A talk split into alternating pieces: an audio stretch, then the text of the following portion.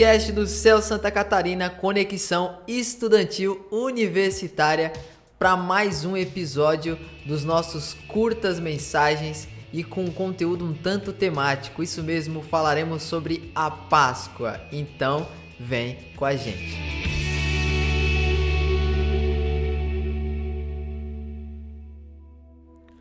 Como dito na introdução, o nosso tema é Páscoa, visto que estamos na semana dessa comemoração e uma data tão importante para o cristianismo, mas que ao decorrer dos anos foi perdendo lugar para o paganismo, sincretismo e outras coisas que fizeram com que a Páscoa fosse perdendo o real sentido.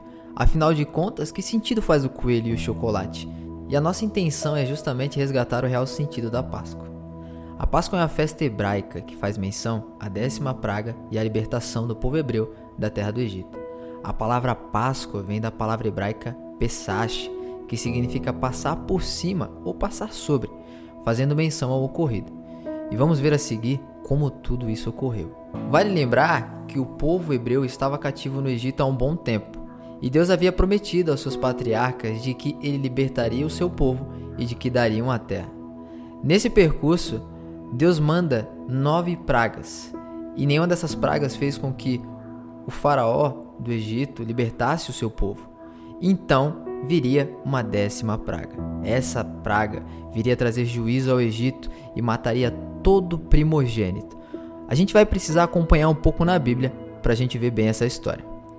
Em Êxodo capítulo 11, versículo 5 vai dizer assim: E todo primogênito na terra do Egito morrerá, desde o primogênito de Faraó que haveria de assentar-se sobre o seu trono até o primogênito da serva que está de trás da mó, e todo o primogênito dos animais, e haverá grande clamor em toda a terra do Egito, como nunca houve semelhante e nunca haverá.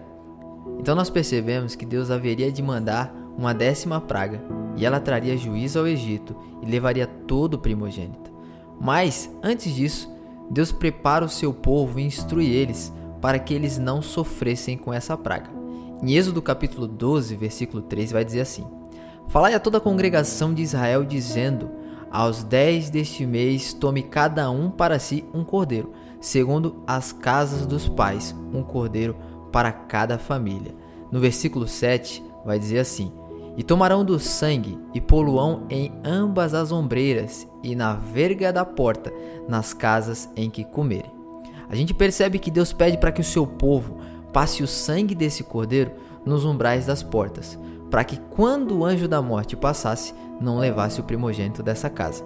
Isso fica muito claro em Êxodo capítulo 12, versículo 12 e 13. Ainda no mesmo capítulo vai dizer assim: E eu passarei pela terra do Egito esta noite e ferirei todo o primogênito na terra do Egito, desde os homens até os animais, e em todos os deuses do Egito farei juízo eu sou o Senhor, e aquele sangue vos será por sinal nas casas em que estiverdes.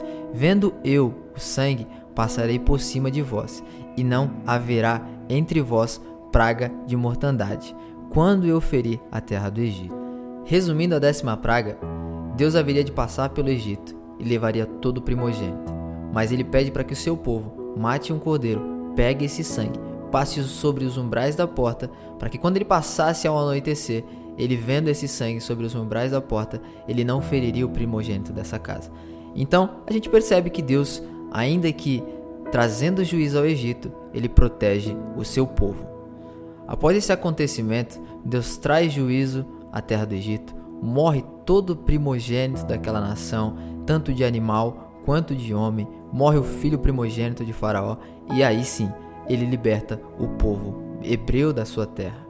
E aí a gente percebe que Deus pede para que Moisés estabeleça uma festa em comemoração a essa data que resultou na libertação do seu povo e que desse foi dado o nome Páscoa, ou seja, passar por cima, passar sobre, fazendo menção à praga de que quando ele viu o sangue do cordeiro sobre as portas, ele passava sobre e não trazia juízo àquela casa.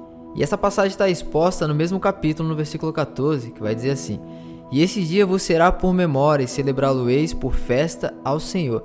Nas vossas gerações o celebrarei por estatuto perpétuo. Ainda no mesmo capítulo, no versículo 21, vai dizer assim: Chamou, pois, Moisés a todos os anciões de Israel e disse-lhes: Escolhei e tomai-vos um cordeiro para as vossas famílias e sacrificai a Páscoa. A gente percebe que Deus, com toda a sua sabedoria e grandeza, ele faz todo esse acontecimento. O povo sai da terra do Egito para uma peregrinação até chegar na terra prometida, e nesse percurso Deus manda com que eles festejassem essa data perpetuamente, ou seja, até hoje os hebreus comemoram isso.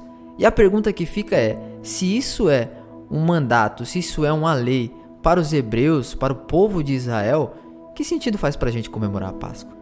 Que sentido faz a celebração de uma outra etnia? Que sentido faz nós comemorarmos algo que foi imposto para outra nação? Não faz sentido nenhum, afinal de contas nós somos gentios, que parte temos com a Páscoa? E aí entramos no ponto central da nossa Páscoa. Vale lembrar que Jesus Cristo, nosso Senhor e Salvador, ele é traído e morto numa sexta-feira de Páscoa. Mas ao melhor, a história não para por aí.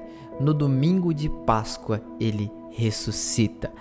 Lá em Lucas, capítulo 2, capítulo 22, versículo 1, vai dizer assim: Estava, pois, perto a festa dos pães ázimos, chamada a Páscoa, e os principais dos sacerdotes e os escribas andavam procurando como matariam, porque o temiam o povo.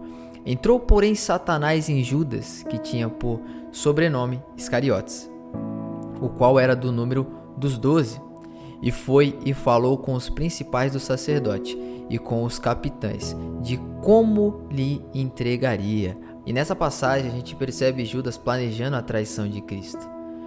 E nessa mesma noite, Cristo estabelece algo que a gente pratica até hoje. Ele institui a sua ceia, dizendo para que eles não comessem somente a Páscoa, mas o pão e a carne como seu sangue. Ainda no capítulo 22, no versículo 15, vai dizer assim: E disse-lhes: Desejei muito comer convosco essa Páscoa antes que padeça, porque vos digo que não a comerei mais até que ela se cumpra no reino de Deus. E tomando o cálice e havendo dado graça, disse: Tomai-o e reparti entre vós, porque vos digo que já não beberei do fruto da vida até que venha o reino de Deus. E tomando o pão e havendo dado graças, partiu e deu-lhe, dizendo: Isto é o meu corpo, que por vós é dado. Fazei isso em memória de mim. Semelhantemente, tomou o cálice depois da ceia, dizendo: Este é o cálice, é o novo testamento no meu sangue, que é derramado por vós. Aqui Cristo estabelece a ceia, algo que praticamos até hoje. E agora sim temos um motivo para comemorar a Páscoa. Cristo, detentor de todo o poder sobre céu e terra, o nosso único e suficiente Salvador, é traído e morto na sexta. Porém, no domingo, acontece o motivo da nossa comemoração. Ele ressuscita. No capítulo 24, do mesmo escritor, do mesmo autor dessa, desse evangelho, Lucas 24 vai dizer assim: E estando elas muito atemorizadas e abaixando o rosto para o chão, eles lhes disseram: Por que buscais o vivo entre os mortos? Não está aqui, mas ressuscitou. Lembrai-vos como vos falou, estando ainda na Galiléia, dizendo: Convém que o filho do homem seja entregue nas mãos dos homens, pecadores, e seja crucificado, e ao terceiro dia ressuscite. Por fim, o nosso real motivo de comemorarmos a Páscoa.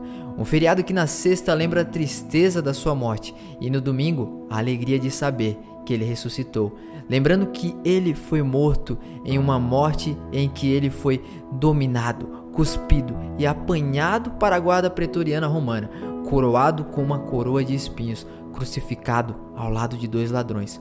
Porém, todo esse sofrimento é derrotado pela ressurreição, toda a tortura, todo o escárnio, porque ele venceu Roma, uma nação que havia se tornado um império imbatível até aquela época. Ele venceu o tão grande imperador César. Ele venceu os fariseus. Ele vence a força das trevas. Ele vence o único mal irremediável de todo homem, a morte.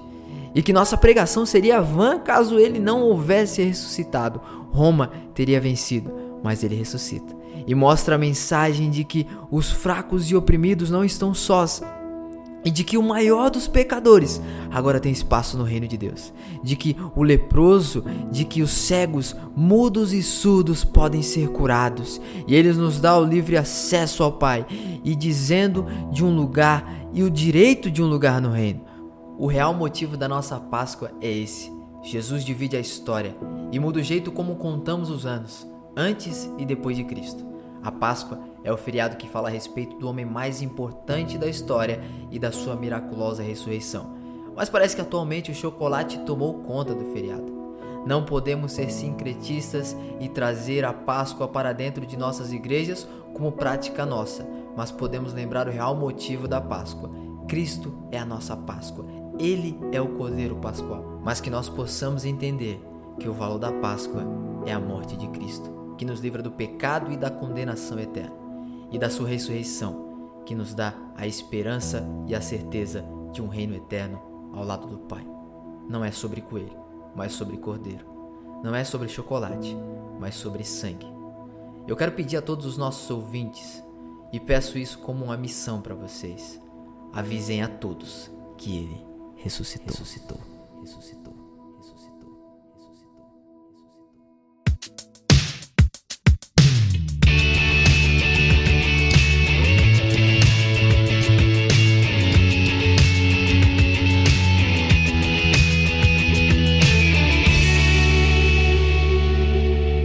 É isso aí, galera. Esse é mais um podcast do céu. Toda a nossa equipe quer desejar a vocês uma feliz Páscoa e que Deus possa abençoar vocês e suas famílias. É isso aí. O amor do Pai, a graça do Filho e a comunhão do Espírito seja sobre todos. A salvação que se fundamenta no amor se revela na graça, mas se consuma na comunhão do Espírito Santo. Amém.